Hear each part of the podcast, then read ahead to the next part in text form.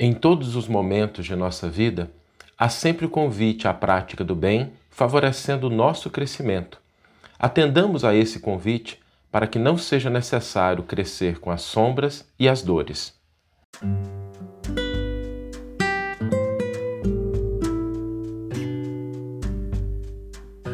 Você está ouvindo o podcast O Evangelho por Emmanuel um podcast dedicado à interpretação e ao estudo da Boa Nova de Jesus através da contribuição do benfeitor Emmanuel.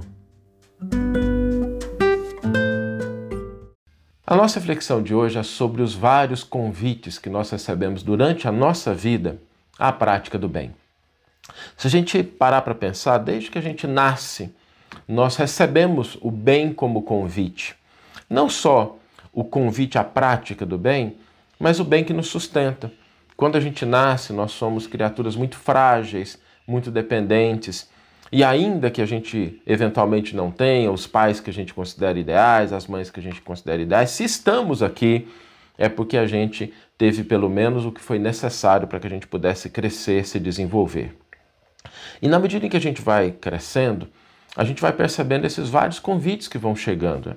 Um livro que nos convida a um pensamento mais elevado, um amigo que nos dá um conselho, um familiar que nos auxilia. A própria consciência falando nesses momentos atuais é muito importante a gente ouvir a voz da nossa consciência, como está lá no livro dos Espíritos, é, aonde Deus escreveu a sua lei, e os Espíritos respondem, né, na consciência do homem. Então, ouvir a nossa consciência é sempre um exercício importante. E por que, que a gente deve ter isso em mente? A gente deve afinar, a gente deve desenvolver a nossa sensibilidade em relação à prática do bem, em relação ao convite que a vida nos faz à prática do bem. Porque nós vamos progredir, isso é inevitável. O progresso é lei inexorável. Nós sempre vamos estar caminhando na direção do autoaperfeiçoamento, do desenvolvimento. Só que existem duas maneiras da gente fazer isso. A gente pode fazer atendendo o convite ao bem, que esse é o propósito do Criador, esse é o propósito da nossa existência, a maneira pela qual Deus primeiro nos convida ao crescimento, ao desenvolvimento, ao aperfeiçoamento, ou seja, à prática do bem, ao trabalho, ao serviço em favor do semelhante, esse é sempre, sempre, sempre o primeiro convite. Mas quando esse convite ele é ignorado, através ou da rebeldia, da displicência, a gente também recebe um outro incentivo, só que esse menos agradável, que são as dores, os sofrimentos, as sombras, que também vão nos empurrar na direção do nosso crescimento. Mas é muito melhor a gente caminhar tendo em vista que a vida é uma grande oportunidade de desenvolvimento, de crescimento. E em todos os instantes a gente tem esse convite para nos melhorar, para buscar agir de uma maneira diferente com o outro. Não é necessário dar grandes saltos. Algumas pessoas ficam até preocupadas com isso. Não, mas eu tenho que mudar demais. Não, nós precisamos caminhar, atender o convite do bem, atender o convite da paz e isso pressupõe duas coisas fundamentais. Eu queria aqui trazê-las como sendo assim esse ponto de partida. A primeira delas é a gente se tornar consciente desses convites e a gente começar a ignorar né, aqueles outros convites ao desespero, ao desânimo, à intriga, à confusão, porque isso desvia a nossa energia. Vamos tentar preocupar com o convite ao bem com o convite à paz, com o convite ao diálogo, à fraternidade, ao amor. E em todos os momentos da nossa vida nós temos esse convite. Esse é o primeiro ponto importante.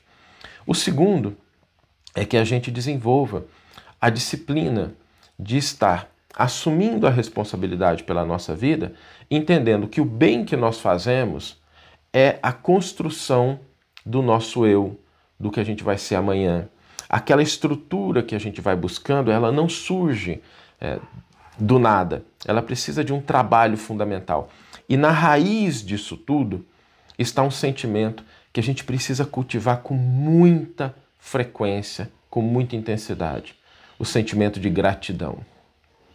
Não é possível, quando a gente está se sentindo grato por alguma coisa, a gente ficar com raiva. Tentem fazer isso, né? O exercício. Se a gente estiver se sentindo grato por alguma coisa, a gente não consegue ficar com raiva. Gratidão e raiva são duas emoções que não ocupam o mesmo espaço. Né?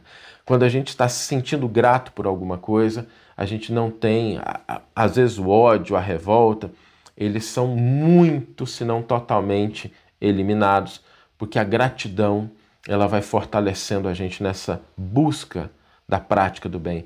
Se a gente pudesse fazer um exercício diário de sempre ter uma coisa na nossa vida pela qual a gente é grato, alguma coisa que aconteceu no nosso passado, né?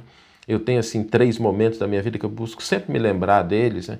O nascimento dos meus filhos e outros momentos que foram importantes para mim, e a gente trazer isso para o nosso dia a dia, a gente não perder essa perspectiva de exercitar a gratidão, mas não de uma maneira vaga, não de uma maneira genérica. Né? A gente realmente buscar na nossa vida algum momento, que seja um momento pequeno, em que a gente se sentiu de fato grato e a gente fortalecer. A memória nos ajuda a fortalecer esse momento. Então, esses dois aspectos, né? A disciplina de buscar atender o convite ao bem e a gratidão como base desse processo. Vamos ler agora a íntegra do versículo e do comentário que inspiraram a nossa reflexão de hoje. O versículo está no Evangelho de Lucas, capítulo 14, versículo 10. O Evangelho de Lucas, a gente sempre se reporta a ele como sendo um grande poema, né? Lucas é um evangelho que tem essa característica, ele é muito bonito. E aqui tem uma parte desse versículo que é: Mas quando fores convidado, vai e reclina-te no último lugar. E Emmanuel vai comentar esse convite, né? Às vezes os comentários de Emmanuel se destinam a uma única palavra do versículo, isso é muito bonito. Aqui ele vai falar do convite e o convite ao bem. Emmanuel vai nos dizer: em todas as épocas, o bem constitui a fonte divina suscetível de fornecer-nos valores imortais. O homem de reflexão terá observado que todo o período infantil é conjunto de apelos ao sublime manancial. O convite sagrado é repetido anos a fio. Vem por intermédio dos amorosos pais humanos, dos mentores escolares, da leitura salutar, do sentimento religioso, dos amigos comuns. Entretanto, raras inteligências atingem a juventude de atenção fixa no chamamento elevado. Quase toda gente ouve as requisições da natureza inferior olvidando deveres preciosos. Os apelos, todavia, continuam. Aqui é um livro amigo, revelando a verdade em silêncio. Ali é um companheiro generoso que insiste em favor das realidades luminosas da vida. A rebeldia, porém, ainda mesmo em plena madureza do homem, costuma rir inconscientemente, passando, todavia, em marcha compulsória na direção dos desencantos naturais que lhe impõe mais equilibrados pensamentos. No Evangelho de Jesus, o convite ao bem revela-se de claridades eternas. Atendendo-o, poderemos seguir ao encontro de nosso Pai sem hesitações.